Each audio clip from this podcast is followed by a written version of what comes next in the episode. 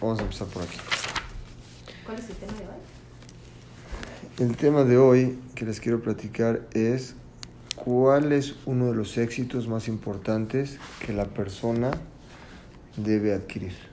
¿Cuál es realmente un éxito que la persona tiene, qué se le llama éxito y Ok. cómo lo puedes lograr? Ok. Primero, ¿cuál es el propósito de este mundo? Si tú entras a un estadio, entras a un edificio, por sí solo cuando ya lo ves, ves que es un estadio. Nadie te lo tiene que explicar. Todos sabemos. Todos sabemos a qué venimos a este mundo. Todos sabemos que tenemos una finalidad. Y todos sabemos que somos responsables de nuestros De hechos. Tú eres responsable de tus hechos. No hay culpas, no puedes decir es que el otro me dijo, el otro me dijo, el otro me dijo. Simplemente la persona es responsable de lo que hace, tanto en este mundo como en otro mundo. Una mala decisión puede inclinarte a cosas malas. Una buena decisión puede inclinarte a cosas buenas. Es decir, no hay culpas a nadie. Es como la justicia en Estados Unidos. Te pasaste el alto, tú eres responsable. No es que hoy, es que el otro, es que tiene... No hay. Lo que tú haces, tú eres responsable y lo que tú siembras, tú cosechas. Si el Como mundo... como en este mundo, como en otros mundos. Sí, Porque el porque- impacto de aquí genera impacto. Exactamente. Si tú te das cuenta, el mundo...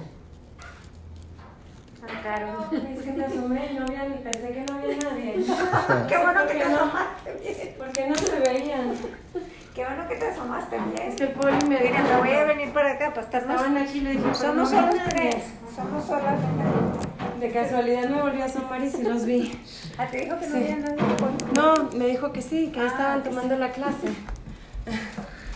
Estamos qué que platicando de Sí. que la persona en este mundo es responsable de sus hechos. No hay culpas en este mundo. Quiere decir, no le puedes echar la culpa al otro. Tú eres responsable de lo que hagas.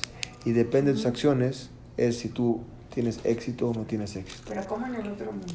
Quiere decir, lo que tú hagas aquí tiene una consecuencia también.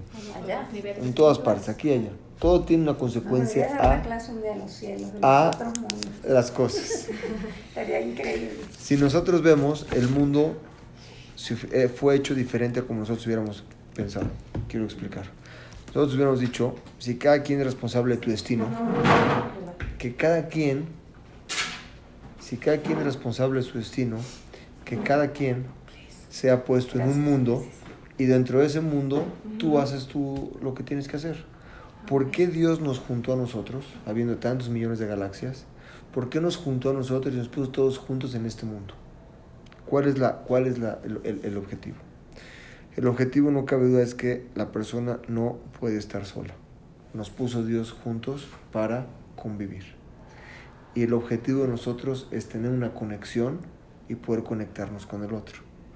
Entre tu conexión sea mayor con otra persona, tu éxito de él en tu relación con él es mucho más exitoso. Por ejemplo, tú tienes un éxito, tú tienes un negocio. Los dos venden lo mismo. ¿Estamos de acuerdo o no? Sí. Y uno tiene más éxito con el otro. ¿Por qué?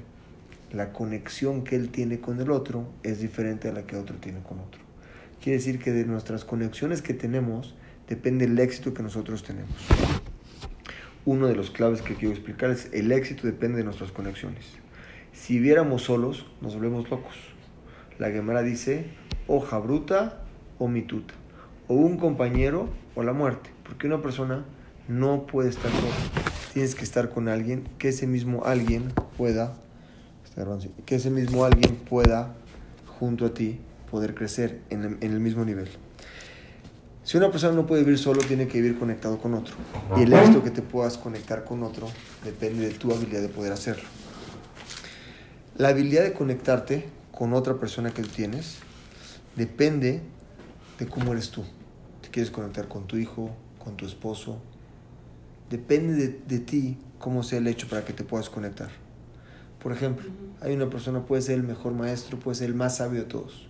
Si él no puede tener una conexión con alguien, por más que sepa y por más que quiera explicar, no se conecta, nunca va a poder llegar a nada. La Gemara había un rabino que se llama Joni Amagal, que se quedó dormido, cuenta la Gemara, 100 años, vamos a decir. Cuando nació, cuando se despertó, vio a sus nietos. Y cuando quería convivir con ellos, vio que era otra generación. No lo entendían, era, era, otra, era otro sistema. Él ya no pudo estar ahí. Quiere decir que la conexión que nosotros tenemos con el otro es algo que nos nutre a nosotros y nutre a las otras personas. ¿Eso que se quedó, es una parábola o es de veras? Lo de Jonia Magal, Que se quedó dormido. la gama lo trae, la gama lo trae, no sé explicarte si es como una palabra o no. La gama lo explica, así lo trae.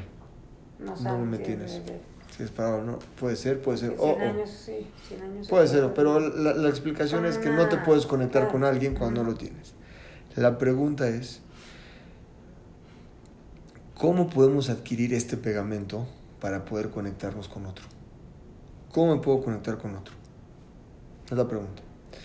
La buena noticia es que nosotros nacemos con ese pegamento. Nosotros lo tenemos. Los animales no tienen la forma de conectarse, nosotros sí. La mala noticia es que no te puedes conectar con nosotros. ¿Por qué? Porque es como un curita. Tú tienes un curita. Si no le quitas la tela que está ahí, no puedes conectarlo. Si la quitas, pega. Esa cosa, ¿cómo se llama? Esa curita que nos mata a nosotros, que no nos deja pegarnos, se llama la arrogancia.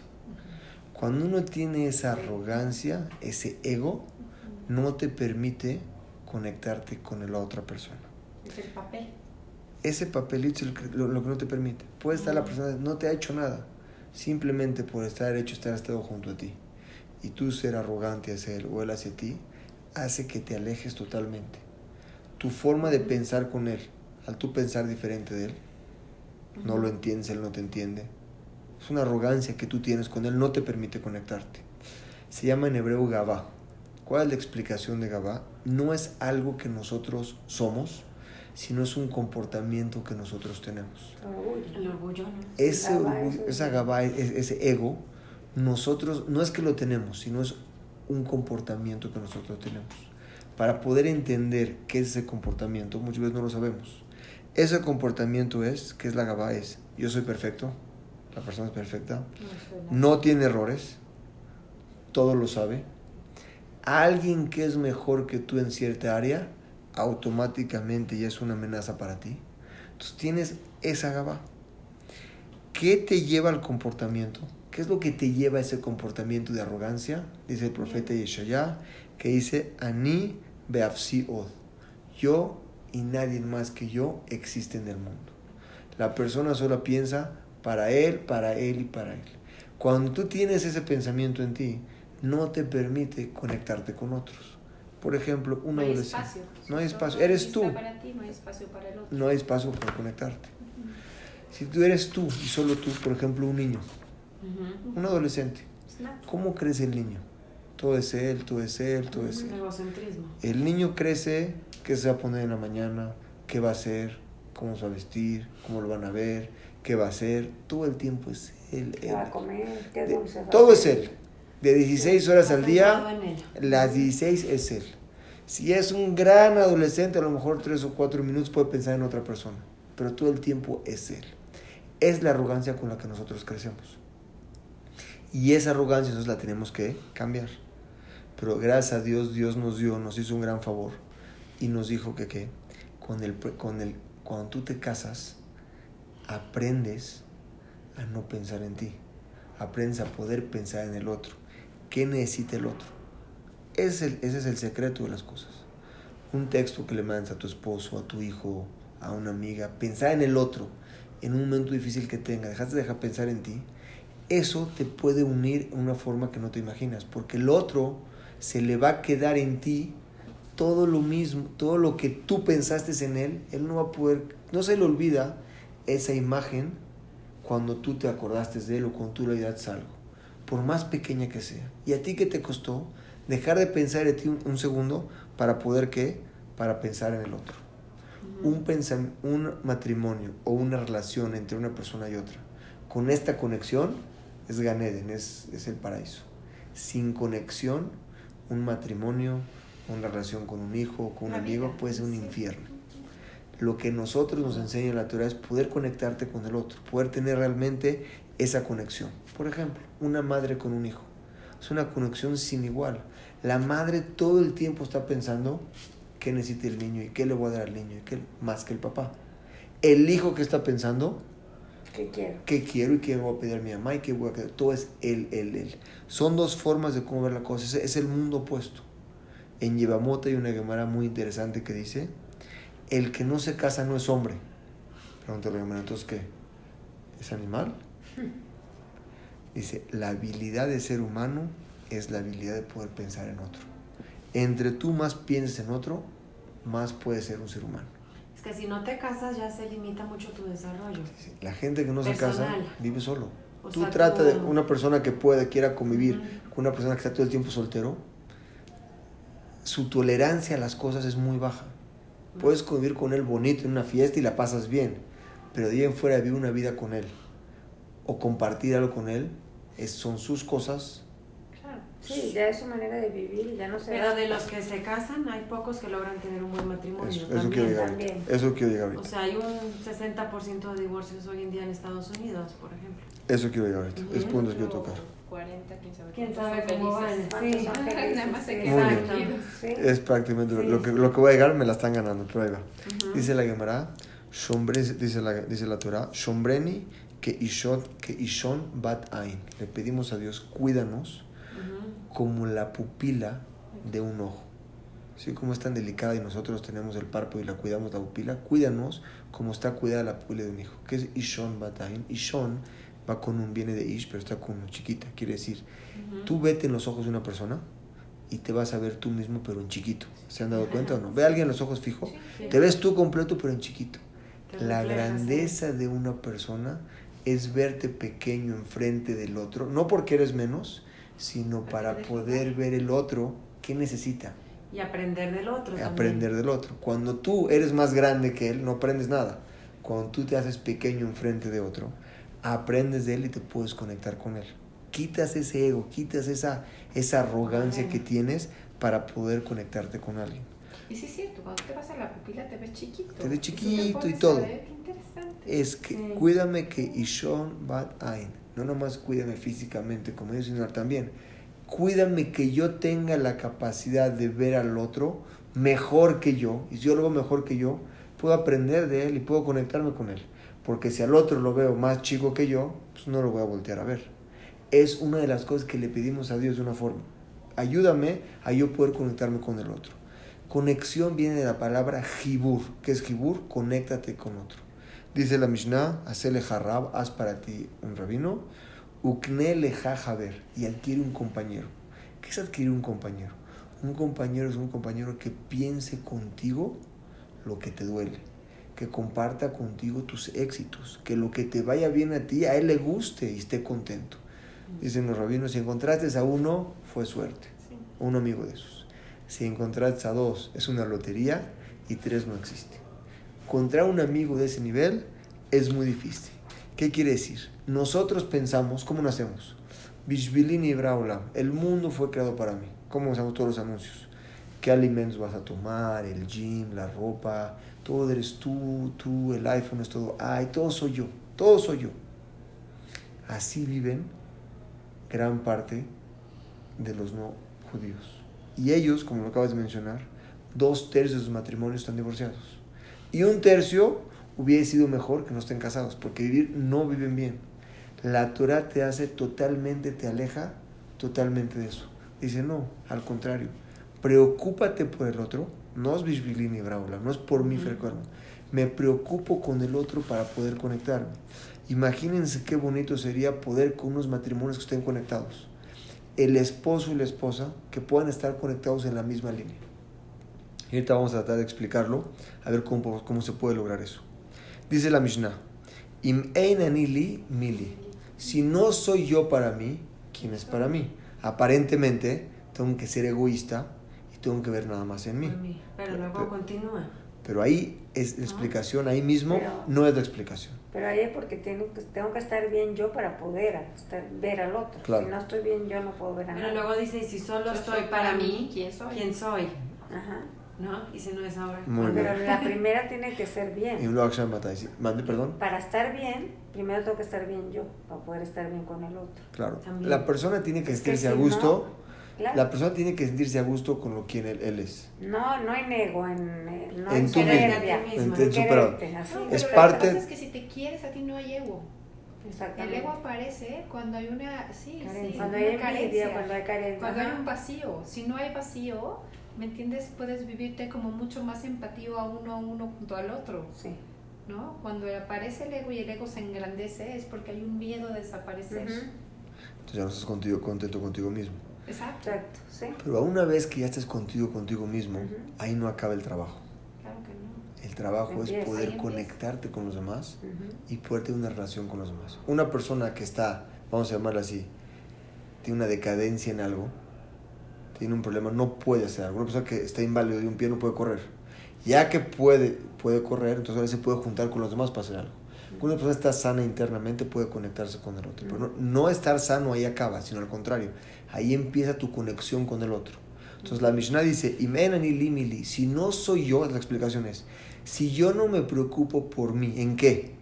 En estar en bien. ver qué necesita el otro y pensar que de mis acciones se crean muchas consecuencias. Mili, ¿quién se va a preocupar por mí? O sea, lo, lo explicamos en, el- en una forma opuesta. No si no soy yo para mí, ¿quién se preocupa para mí en forma egoísta? No. Si no yo mismo trato de preocuparme con el otro, ¿y quién soy yo? Y cuando yo nada más me preocupo para mí, mira ni quién soy, valgo cero. Otra vez. Si no yo me preocupo por mí, mili, ¿quién soy yo? ¿Para qué? Para preocuparme por el otro. Si es que yo no me preocupo del otro. O sea, tú estar bien para poder estar bien con el otro. Yo me tengo para que preocupar por el otro. dar al otro. No hablo de estar yo bien. no me preocupo por, por el otro, ¿quién soy yo? ¿Quién soy yo? Y cuando yo, leatzmi, solo me preocupo para mí, no valgo nada, valgo cero. Quiere decir que el judaísmo te enseña que el que quiere tener un gran matrimonio y el que quiere tener una gran relación con sus hijos, con sus amigos, tiene que aprender a pensar en el otro y pensar a conectarse con el otro. Pónganse a pensar, ¿cuáles son las empresas más exitosas que hay? Apple, Google, Facebook, Waze, Amazon. Amazon. Hacen ¿Cómo empezaron? ¿Qué hizo Google? ¿Qué hizo Waze? Conexiones. Nada, al principio era todo gratis. Ujú. Waze se vendió en 1800 millones de dólares, creo, Google. ¿Qué hizo? Nada, Sí. nada más te decía cómo llegar. Vio lo que necesitaba el otro. Apple vio, te resuelve la vida con... Pónganse una persona sin teléfono, se puede volver loca un día. Ya te hizo dependiente de lo que necesitas. Son las empresas que tienen éxito. Igual nosotros en otra, en otra, en otra, en otra sección de nuestras vidas, que no es la económica, sino la sentimental y el matrimonio familiar, el éxito de nosotros depende de preocuparnos por el otro, conectarte con el otro. Y cuando llegas a tener una conexión con el otro, el otro te va a necesitar a ti más de lo que tú te imaginas. Y es lo que te hace una conexión con ellos. Imagínense una madre con un hijo o con un esposo que le da tanto y, y él no puede sin ella. ¿Cómo están todo el día? Hay hijas que están conectadas con la mamá 24 horas al día. Digo, no sé qué tan sano sea en el matrimonio, Puede ser pero una existe una... Correcto. también. Pero hay niveles de que puedes, de- puedes ayudar al otro a que se conecte contigo. Y depende de nosotros esa conexión que hagamos. Las hijas que están todo el día con la mamá tampoco están. Tampoco es sano. No es sano. Ni los matrimonios sano. también tanta... los matrimonios tan todo una conexión con confianza. Exacto. Que ¿A qué me refiero yo? Me conecto contigo confiando también que tú también tienes las herramientas para salir adelante. No me conecto contigo pensando que yo soy la responsable o la que va a resolver tus problemas, Claro. sino me conecto contigo desde un lugar de los dos podemos, los dos confiamos. No, no de una invitas relación... al otro a resolver su problema también. Sí. Pero, Como una relación correcto. paralela, no de dependencia. Pero lo, lo importante ya es correcto, ya son niveles de Ah. conexión, pero hay que empezar a conectarnos. Nosotros tenemos que quitarnos nuestro, nuestro ego que tenemos y poder conectarnos con el otro, porque es lo que nos da el éxito, es lo que nos lleva a trascender como personas y como familia y en cualquier aspecto de nuestra vida. Pueden ver gente que es muy exitoso económicamente, pero no tiene conexión con su familia. Tiene conexión con el teléfono, ya lo vieron, ya tiene horas de pantalla, ya lo vieron, las horas de pantalla. Ah, es una sí, locura. yo hago eso de las horas de pantalla. Es para volverte loco. Como Sí. desde pantalla. Tú checas en tu teléfono y si ya lo tienes actualizado, te dice cuánto tiempo estuviste conectado en la pantalla. Prefiero no. Yo de veras cuando lo veo, digo, Yo lo ¿cuánto tiempo has estado conectado con tu familia? Hoy no me sale. lo que pasa es que creo que lo tienes que actualizar. Ah, ok. Si dice ahí estás conectado siete horas en pantalla ni hoy. lo veo. Pregunta. Pero sí hay que verlo. Con tu familia. cuenta. Aquí está, 3 horas 51 minutos. Pregunta. ¿De hoy? Uy, no. ¿Cuánto, cómo lo usaste. ¿Cuánto tiempo en red? Yo les pregunto. Sí. Me da- cuando veo eso me da miedo. Así, ¿no? ¿Te da miedo? Wow. ¿Cuánto tiempo usaste Ay, yo para no tu, visto para tu esposo? horas yo, 29 minutos. ¿Cuánto Ah, tiempo horas, usaste Casi 4 horas. para tu esposo Wow. el día de hoy? Wow. ¿Cuánto tiempo es para No, tu dije hija? Ojalá 4 hubiera- horas con él. Ya deja el 10%. 15 minutos en la El mañana, 10% de son cinco. 5 horas. ¿Cuántos son? Son 300 minutos. 30 minutos. ¿Lo ocupaste con él sin teléfono? Una conexión directa con tu hijo. Un cuento antes de dormir, algo. Tuviste conexión con él. 10 minutos llegas a tu casa. ¿no? Conexión. Estuviste en el celular horas. ¿Cuánto Sí. tiempo te aleja del ser querido No que vale la pena verlo y, y, de- y De decirte, de ver de cu- verdad desde que estaba, me espanto Hoy cuánto cuánto tiempo. tiempo estuve con mis hijos, hoy cuánto tiempo estuve con mi esposo, hoy cuánto tiempo estuve conmigo misma. Es un punto muy importante. El gran maestro puede saber muchísimo, pero si no tiene conexión con las personas, por más que sepas, no te puedes conectar. O sea, todo depende de un éxito, éxito que tiene la persona. Nuestra obligación es también cómo conectarnos con Hashem. ¿Qué es lo que Hashem espera de nosotros? ¿Estoy realmente conectándome con Él como me quiero conectar? Sedoma y Gomorra, ¿por qué se destruyeron? No era más porque mataban a la gente, era porque eran egoístas y no pensaban en los demás. Era una, dice el Midrash, había una cama chiquita, llegaba alguien, les tiraban los pies. Te acoplas a lo que hay. Era un egoísmo dentro de ellos mismos. Se destruyó por eso. Dice el Midrash, dice el Midrash que les alargaban los pies. No lo, la, la explicación es, si no te acoplas, yo no me acoplo a ti. Tienes que hacer lo que yo quiero. Era la, la política de Sedón. Se, se destruyó. Sedón y Gomorra se destruyó. ¿Qué pensaban? Nada más pensaban en ellos. No podía hacerle favores a nadie. Tenías que pensar todo el tiempo en ti. Eso es lo que nosotros tenemos que aprender. De las cosas que no funcionan, aprender de ellas y no repetirlas. El profeta dice que nuestro aní, nuestro yo, tiene que parecerse al aní de Dios. El profeta Yeshaya trae un pasuk que cinco veces Dios dice aní. Fíjense cómo lo relaciona. Dice, Beas- Beat Signa, yo voy a estar contigo hasta tu signa, hasta que seas grande, aní, voy a estar contigo. Beat Seba, y hasta que envejezcas, cuando seas viejo, también voy a estar contigo. Aní Esbol, yo te cargué, yo te voy a cuidar todo el tiempo. Aní Atziti, yo te hice, de Shomrach, yo te voy a cuidar todo el tiempo. Eso mismo Aní que Hashem nos da a nosotros, nosotros lo tenemos que emular para parecernos a Él con las demás personas. Si nosotros nos podemos saber, Moshe Rabbeinu, su grandeza, no está escrita, no está escrito cómo llegó a ser grande. Ves la biografía de Moshe, tendrías que tener dos mil hojas de biografía, no hay nada. Salió cuando nació, 80 años no estuvo y luego cuando salió a Egipto. No hay, no hay una biografía de él. Dice el Ramban, nada más hay dos pasukim. Cuando el niño creció, y luego dice, y vaya a mí fue en los días, y creció Moshe. ¿Qué fue en los días que creció Moshe? Cuando salió de su, de su confort, su zona de confort, y se preocupó por los hermanos, fue lo que lo hizo grande. Nosotros como personas, para poder conectarnos con el otro, tenemos que lograr quitar ese ego que tenemos Salir de ti. salir de ti mismo y poder pensar en el otro. Y la pregunta es, ¿cómo se hace eso? Yo nunca había pensado, la verdad, hasta que pude ver esto, que la Torah te obliga a pensar, aunque sea en cosas que no están escritas. Les quiero explicar. Moshe Rabenu les ordenó matar a Midian. ¿Quién fue Midian? ¿Saben la historia de Midian? Cuando llegó a Israel pasaba por todos los pueblos y les ganaba. Era como la potencia mundial. Como Estados Unidos en el desierto era a Israel. Todos les tenían miedo. Cuando llegó a Midian, el rey de Midian, Balak, se juntaron todos los reyes y vieron que no podían pelear con Israel. Fueron a llamar a quién? A Bilam. Bilam era un brujo que los podía maldecir. Con la maldición él pensaba que los podían ganar. Y no los pudo maldecir. ¿Qué hicieron los reyes de Midian? Mandaron a sus hijas vestidas para que atraigan a los hombres, para que cometan promiscuidad y los hombres pequen. Entonces, ¿qué hizo Moshe? Mandó a matar a los hombres de Midian. Mataron a los hombres de Midian y no mataron a las mujeres.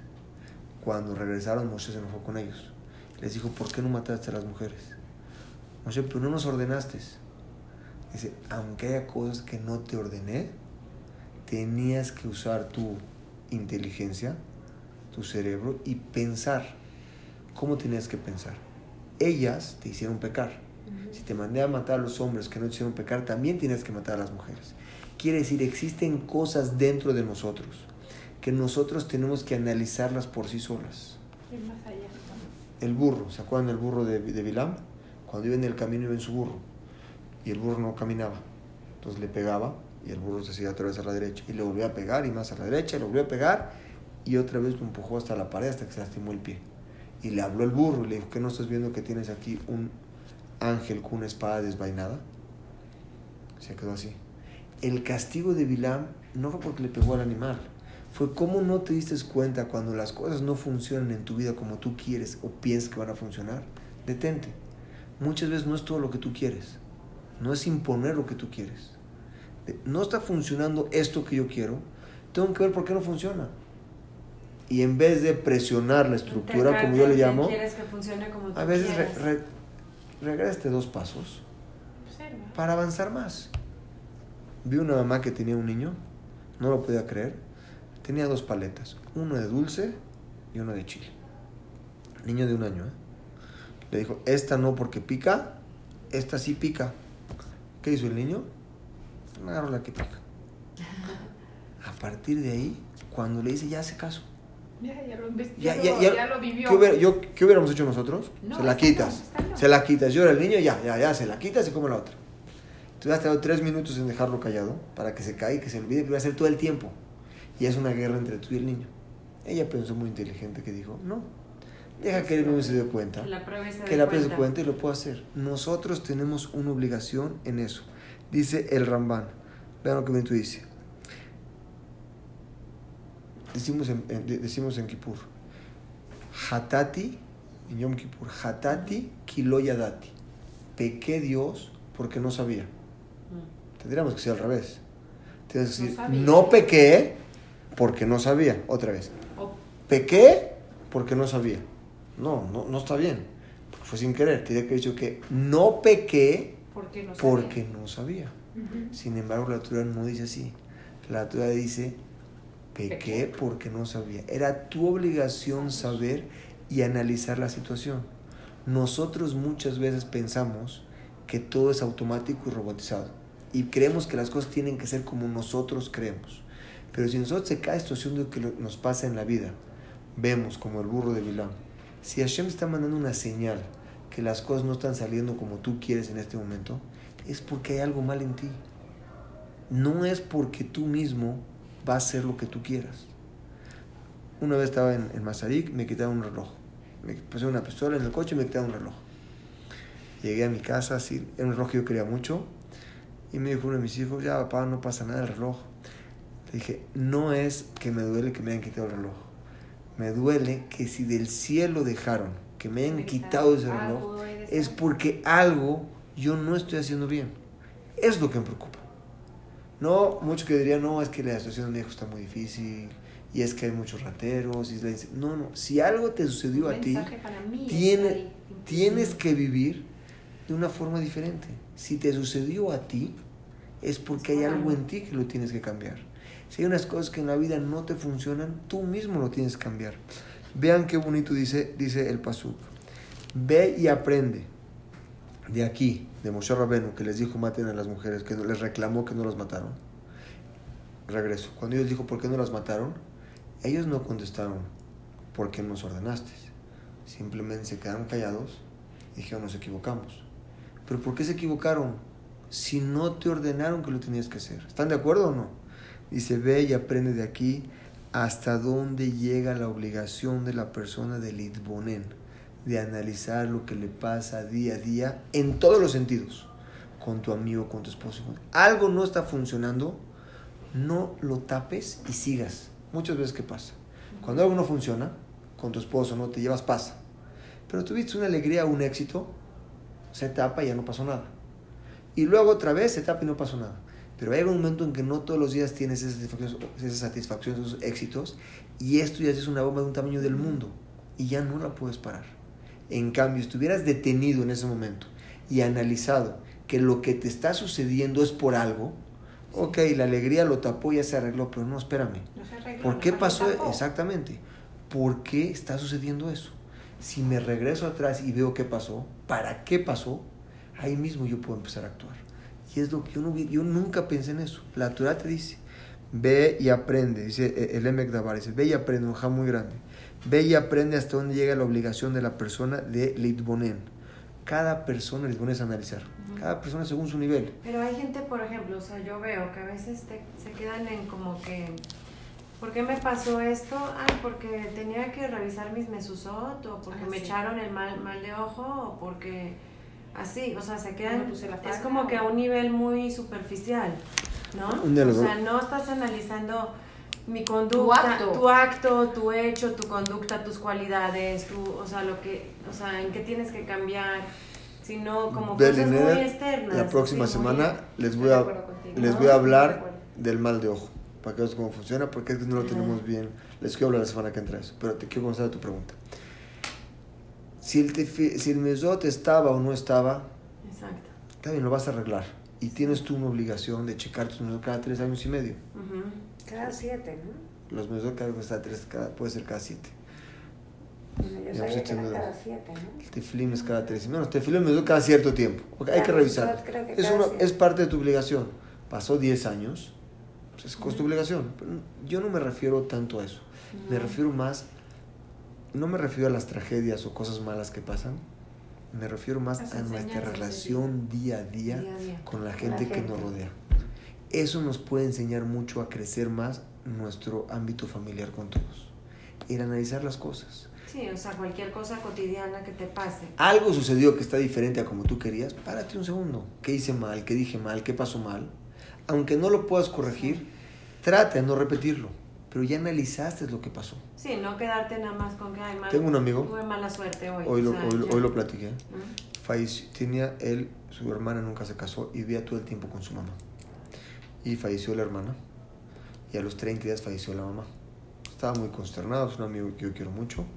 Y le preguntó a un rabino muy grande, le preguntó, le dijo que si él siente que él tuvo culpa en eso, porque tenía que haberse ocupado más de la mamá, porque la mamá vivía una soledad tremenda. Y no es que iba y llenaba el lugar que llenaba la hija. Él mismo tenía que actuar y no actuó. O sea, ya hablándolo en crecimiento, no, en no sentimental. Él mismo tenía que haber hecho una acción de las cosas. No puedes vivir cegado, no puedes vivir dentro de ti. Cuando la persona vive dentro de él, no ves lo que pasa. Y nos pasa a nosotros mucho. Por eso tenemos que analizar, leitbonen, ver las cosas. Dice el Sefer Hasidim, ¿Qué le dijo el rabino? ¿no? le dijo que él tenía obligación de... le está- lo- le está- tenía la confianza de decírselo. Claro, pero Y le Pues, si ya preguntó- falleció Pero la tampoco tienes mamá. tanto poder. Perdón. Tampoco tenemos No, que él tenía que haber... No, que No, entiendo más. que a lo mejor se imagínate- queda él con un No, espacio imagina- vacío. no, Que él- imagínate ahora que le hayan Sí, dicho no. eso. Que la Gemara... Ah, muy bien, eso Que es sí, muy- fuerte. no. Sí, porque ya también la mamá no ya la- diciendo como, Con esa ¿cómo? culpa se queda. O sea, a lo mejor repararlo No, en otra la explicación forma, es la pero- siguiente. Si la mamá tenía que morir ese día o no, Exacto. es de Dios. Es- exacto, no dependió Pero de él, como una obligación de él, él tenía que haber. Él le preguntó a un rabino, un rabino es una persona que te tiene que dar un consejo, sentimentalmente lo entiende, pero ya estás pidiendo lo que te diga ¿Por qué directo. pasó esto? O sea, no, no, no, sé por qué no pasó. Su, él no puede decir por qué pasó. Claro. Nada más, la actitud que él tomó en esos 30 días no fue la correcta. O sea, lo que le quiso decir como una, como él tiene que estar más hábil, la persona, en lo que sucede todos los días. Tienes que poder entender, Leit A Bonet. lo mejor él quiso, lo evadió. Por alguna manera. Lo que pasó, pasó, pero él tenía que haberlo hecho. Sí, o sea, quiero, les doy un- un ejemplo extremo, como la persona no puede vivir todo el tiempo cegado ella, en las él. cosas. Y con su familia de él, seguro. Es que hay tantas cosas, ¿no? Hay muchas cosas alrededor, una familia un poco alejada a que no se veía. prioridades, sí, sí. pero Aquí la a veces tus prioridades... Él puso otras prioridades. Él Exacto. puso otras prioridades. Él mismo quería saber cómo actuar en la vida en un futuro. Entonces le explicó, se le explicó ampliamente, pero el punto es la actitud que tenía que haber tomado es analizar más la situación en el otro. Que tenía que morir ese Dios no es de Dios, pero tu obligación como persona tiene que ser diferente. Dice el Sefer Hasidim, encontramos en la Torah que todo lo que tú puedas entender, aunque sea que no estés ordenado a hacerlo y no lo hagas, tienes una consecuencia de eso. Y esa es tu responsabilidad. Es tu acto. No puedes dejar, por, de- dejar desapercibido los mismos hechos que tú tienes con las cosas. O sea, lo que estaba en tus manos hacer. Claro. Tú tienes que hacer lo que esté en tus manos. No puedes no hacerlo. El día más importante de nosotros, ¿cuándo es? Yom Kippur. Es el momento más sagrado cuando saca- sacan la Torah. ¿Qué leemos cuando sacan la Torah? ¿Saben? No. La perashá Aharemot. ¿Qué es Aharemot? Ah, la de mu- Aarón. Eso. Cuando mueren los Los dos hijos hijos de de Aarón. Aarón. De Aarón, sí. Preguntan todos, ¿por qué saca esa perashá en este momento? En el día más sagrado, en el momento más sagrado. ¿Por qué aquí? ¿Por qué murieron? Porque entraron al Bet Migdash a hacer la boda en el Mishkan, en el, en el desierto, en el, en el Mishkan que tenían, a hacer la boda de los Korbanot, y habían tomado vino. Y entraron borrachos. Y fallecieron. Mm. ¿Por qué fallecieron? Si nadie les dijo Que no tomaran vino. que no se podía hacer la boda con el vino tomado. Nadie les dijo. Pero entraron sin permiso también. ¿no? Ellos podían entrar, porque eran Juaní, Juaní. pueden entrar todo el tiempo. Ah, pues. Entraron con permiso, porque pueden entrar, pero no entraron, hicieron la boda borrachos y se murieron. Ah. Pero nadie les dijo que no pueden ser borrachos. Ellos tenían que saber, ellos tenían Tenían que que saber preguntar. que no podían entrar borrachos. su- su- Tenían que tener la conciencia. Dice así, Kriyat Torah Shel Yom HaKadosh Beyoter, esta lectura del día más importante para el pueblo judío, te viene a enseñar una enseñanza muy grande. ¿Cuál es el pecado más, más, no más, no hará, un, pecado fuerte. tremendo, fuerte, que tiene la persona que no usó su cerebro? Tenemos una obligación en todos los aspectos de nuestra vida, usar el entendimiento que nos Entonces no debes de seguir las leyes así como Muy bien. sin pensar, por Muy bien. ejemplo, sin... La Torah te entregó ciertos mandamientos que tenemos que cumplir. Ujú. Pero hay cosas que no están escritas en la Torah. No están escritas en la Torah. Tú mismo las tienes que sacar por tu razonamiento y por sentido. El Ramban dice, no todo está escrito. Se le entregó la, Torah- la persona la Torah Como hay con una Torah afuera y una Torah ahí adentro. Lo es, Y tu también a la intuición. búsqueda de tu Torah interior. Pero hacia el otro. O sea, aquí lo que me refiero es, aquí no estoy hablando ahorita de nosotros mismos, estoy hablando de una conexión hacia un, hacia un, tercer, hacia un tercero, a otra persona. Tienes que analizar lo que le está pasando al otro. ¿Por qué le está pasando al otro? ¿Por qué la situación no te ¿Hasta camina? dónde, Clemente? ¿Hasta dónde? Depende con quién.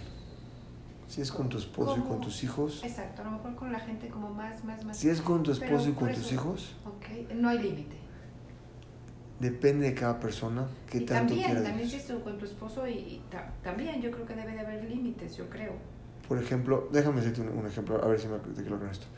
No quiere decir que estés todo el día conectado y una enfermedad de, de, de, de- de De algo de enfermo, de codependencia. No, no, no. Es una conexión que sea un ambiente, por el otro. un ambiente de que se siente una conexión entre ustedes dos, algo, un esplendor precioso, ¿me explico o no? No es que es una enfermedad la, la, la, la relación, al contrario, que sea sano, pero O sea, pensar como- en el otro. Como una definición que leí un día de que decía de amor es lo que es importante para ti, es importante para mí. O pero sea, conectarte. Llámale, exacto. puede ser que a lo mejor no sea importante, pero como hablamos Pero la última porque para el clase, otro es importante. ponerle atención para a las cosas, pero o sea, no nada más pensar Sé en que ti. para ti es importante. Cuando tú te conectas con el otro y piensas en el otro, ya no estás pensando en ti. La gabá, como yo les quise al principio, es soy yo, todo yo, todo yo. Eso aleja a las personas, aleja a los padres de los hijos, aleja a los socios. El judaísmo es diferente. El judaísmo te conecta con otro. Tú mismo tienes que tener la conexión. Yo nunca hubiera imaginado que la Torah te ordena pensar, analizar las cosas. Tan es así que dice el Rambam, el Rambam, dice el Moreno Bujim, en la guía de los descarriados, dice, y van a ser castigados por las cosas, también de las cosas que el profeta antes no había la Torah escrita. eh, La Torah escrita, por las cosas que el, el- había la Torah escrita, pues no había la Torah, la Torah no estaba escrita, no estaba, la, estaba la, no estaba la Gemara, Ajá. Estaba la Torah que escrita que Hashem le dio a Moshe. Dice, pero también las cosas que el profeta no les dijo a ustedes van a ser castigados. ¿Sí por qué?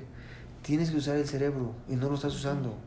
Dice, de aquí aprendes que Hashem le paga a feo a los goim, también O sea, les no paga todo- porque no el cerebro te lo dio. Porque yo para mí la Torah es algo súper, súper completo. Pero hay cosas que no están escritas.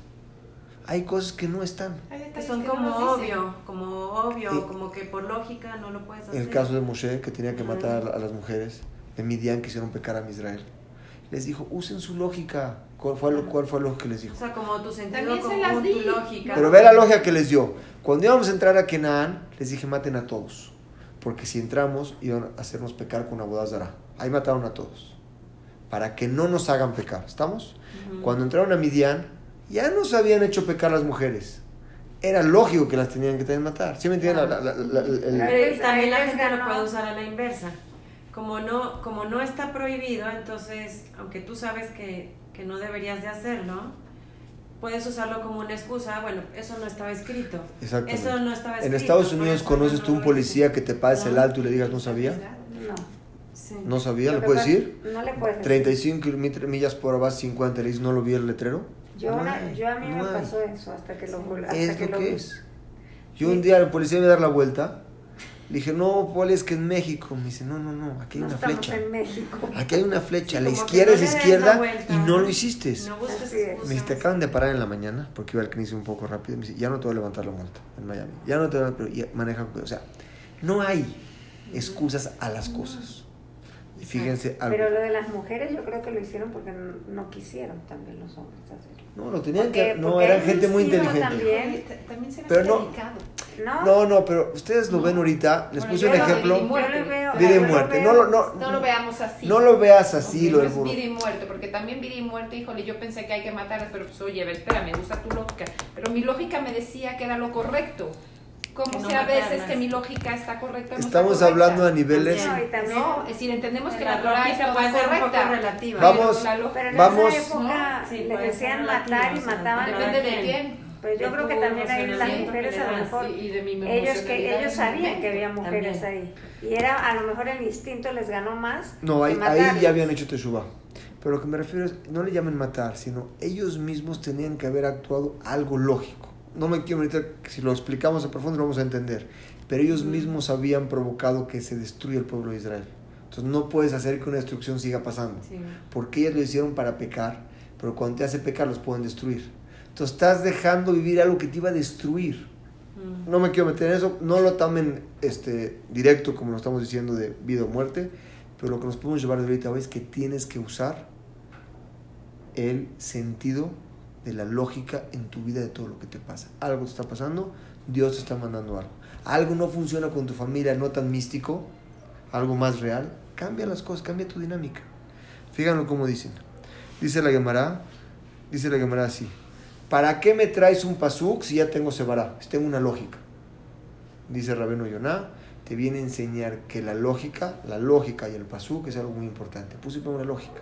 Tu cerebro lo tienes que usar en todos los momentos, en todos los instintos. No puedes dejar una relación sin analizarla. Si tú ves que tu relación no está siendo conectada con el otro y todo lo que fuimos creados en este mundo, todos juntos para poder conectarnos y tener una relación bonita y no pensar nada más en ti, conéctate con el otro usando tu sentido de- del humor, del, eh, tu sentido de la- del análisis de qué es lo que está pasando al otro. Tanto llega esto que dice que el día del juicio le van a hacer la pregunta a cinco personas, cinco preguntas. Comprad si benditos con emuná, recto en tus negocios, varias preguntas. La última pregunta es, ¿usaste tu ceje? Dice así, Abanat dabar mitoch dabar, ¿analizaste las cosas en tu vida? Oye, eso no está escrito. Aunque no está escrito, es parte de los análisis que nosotros tenemos que tener. Y tiene que ver, por eso también el Talmud es así, tan, que de tanto de analizar. El Talmud lo analizas mucho, muy bien. Analizas muchas cosas y de ahí sacas muchas lógicas para hacer las cosas. Pero tú hubieras pensado que nada más lo que está escrito en el Talmud. Exacto, pero te hacen como que vivir de una, que analices, o sea, no nada más. El Talmud es puro análisis, es puro, eh, puro análisis. la. Analizar La las cosas. Analizar las cosas. ¿Por qué, perdón, por qué dijiste que era un libro de hasídicos? No es hasídicos. El Sefer Hasidim, es Yehuda, es un libro, no es hasídico. Así llama Rabbi Yehuda Hasid porque era muy hasid, no era, no era, no era hasídico. Un libro de un rab que se llamaba el Sefer Hasidim. Ah, Así se llama, no es de Hasidicos. ah porque El- los hasídicos sí No, reflexionan no, mucho, ¿no? No, este libro es lo que- reflexionan más que Los más Bene Noach todavía. tienen siete mitzvot. Ellos también fueron ordenados a analizar las cosas. El Mabul, Noah acaba de pasar, Ujú. destruyó el mundo Dios, ¿correcto? Sí. ¿Por qué lo destruyó? Porque había promiscuidad Y sobre todo robo. y ¿no? robo. Corrupción. Pero nadie les No, ordenó que no se puede. Ellos que me han dicho, Dios, tú nunca me dijiste que no se puede. Te viene a enseñar que ellos mismos tenían que usar la lógica. Cain mató a Abel, Sí. eran 50% de ellos del mundo cada Sí. quien, ¿no? Ajá. Sí, sí, eran ricos. No les alcanzó, lo mató. ¿Por qué lo castigaron? No estaba escrito. No estaba ¿Está escrito no matar? ¿No? No, pero, pero sí es es como lógico, una ¿no? parte Algo moral Algo del lógico ser humano. Es algo que te tiene que enseñar las cosas. Sí, un desarrollo Tú- moral eso. del ser humano Si que no Dios- puede hacerle daño al otro. ¿Este material lo va a ocupar usted? Sí, sí, si me lo quieres sacar aquí, muy amable, gracias. Aquí- ahí está bien. Sí. Muy amable, Pero joven. yo, Híjole, pero por ejemplo, yo pienso en la gente, por ejemplo, ahorita los musulmanes, decir. sí están Su lógica es lo que les enseñan. Y la lógica mía, la que yo voy a descifrar, va a depender de dónde yo crecí, ¿Cuál fue La cultura de dónde yo, sí, qué me enseñaron mis papás, de ahí voy a sacar la lógica. bien. Y también, bien. y también Sí. de lo que tú... Es te- lógico. Y también de lo que tú te... Eso fue Hitler, vamos a. Hitler. Cosas. ¿Eh? Hitler. Es lógico. Hitler, ¿qué quería quería? Mejorar la raza. ¿Cómo va a de mejorar la raza? Eso es lógico, voy a matar esto. Y era la gente más Esa es su lógica. culta, Pues, ¿cómo? racional ¿Cómo? más Muy bien. Preparada. Por eso, ¿qué hizo Dios? Nos entregó una Torah. Y nos dio misbot que tenemos que hacer y misbot que no tenemos que hacer. Y nos dio un código. Sí. Dentro de ese código, dice el Ramban, no todo está escrito. Tú mismo tienes que analizar, tú mismo, tu intención para hacer las cosas. Claro. Nada en contra de lo que está aquí, pero no todo está escrito. En ningún lugar dice la relación que tienes que tener con tu hijo. ¿eh? Dime en dónde dice que tienes que tener relación con tu hijo. Es de Jabtale, Rajacamoja, tu amigo como a tú, pero ¿dónde dice que tienes que conectar? Eso depende de ti, la conexión que tengas con el otro y entender las cosas. Yo nunca hubiera pensado que existe eso. Yo sé que existe la Torah, Torah oral y Torah escrita que tengo que hacer. Oye, pero analizar todo lo que me pasa el día de hoy. Es que el ser humano sí tiene como una conciencia interna donde sabe cuál es el bien y cuál es el mal. Eso pienso. mismo es lo que tenemos Y a que veces usar. lo puedes racionalizar Muy y bien. justificar de otra Irte para otro lado. Irte para otro lado, como hizo Hitler. Exacto. Por eso en la Torah, Dios de- te entregó siete misbot. Noach tiene siete misbot. Uno, no le puedes arrancar la pata a una vaca y comértela. Viva. Dos, no puedes matar. Tres, no puedes cometer adulterio con la esposa de otra persona que esté casada. No puede estar. Tienes que tener jueces en cada ciudad porque si no hay jueces, se destruyen todos. Siguiente, no puedes robar. Siguiente, no puede ser aguazará. Y la última, bendecir a Hashem. Son los mismos que tienen. Pero todos los demás hay cosas que es lógica. A los que lo, que lo lo que les quiero transmitir el día de hoy es que en este mundo nosotros venimos para tener un objetivo en la vida. Y si hubiera sido nosotros solo, y nada más yo y yo, hubiéramos nacido cada quien en un mundo diferente. El hecho de que Dios nos puso a todos juntos es porque tenemos que tener la habilidad de conectarnos con el otro. Y entre más conexión tengas con el otro, tu éxito es mayor con él en todos los sentidos. La gabá, el ego, no nos permite conectarnos con el otro. Si nosotros quitamos ese ego y vemos lo que necesita la persona, nosotros mismos poder conectarnos mejor. Para poder lograr eso, tenemos que leitbonen, pensar qué es lo que no me permite conectarme con el otro. Y eso es lo que nos va a llevar a nosotros como persona. Como les digo, todo lo que estudiamos, al final que sale ganando somos nosotros mismos. Tú quitas el ego, te conectas con el otro, vas al otro a hacerlo muy feliz, pero tú mismo vas a vivir mejor porque estás conectado con toda la gente que te rodea. Es algo que tienes que aprender a trabajarlo, no es de un día, pero esta semana trabaja en eso. Todo lo que les pasa, a los que les suceda, Hashem te lo mandó, algo está pasando, hay que corregir algo. No se vayan a cosas místicas, váyanse a cosas que lo vimos diario. Tu familia, tus hijos, tus amigas. Si algo no está funcionando bien con alguien, analice el por qué. Ve qué pasó. No culpes al otro, no, no, no. Tú eres responsable de lo que está pasando. Y ve cómo tú puedes cambiar para cambiar esta situación. Yo creo que hay dos cosas también, la, o sea, el, el crecimiento personal en terapia o en lo que uno, a donde uno vaya, más la Torah es lo ideal.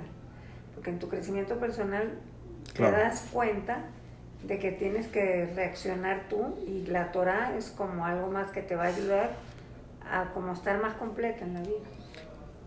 Lo entiendo bien, pero dentro de la Torah misma puedes tener un, Hay creci- crecimiento personal. tienes un crecimiento tremendo, ¿me explico o no? Sí. Sí, es correcto Cuando que lo puedes tener de otra forma, pero llegando a, a estudiar Cuando libros, estudias mucho, sí. puedes llegar un- un- a un crecimiento personal que nada de lo que se lo puedes cambiar lo vas a satisfacer. Tú dile al, al rabino de Es Israel, que de ahí lo invitas todo. a un lujo.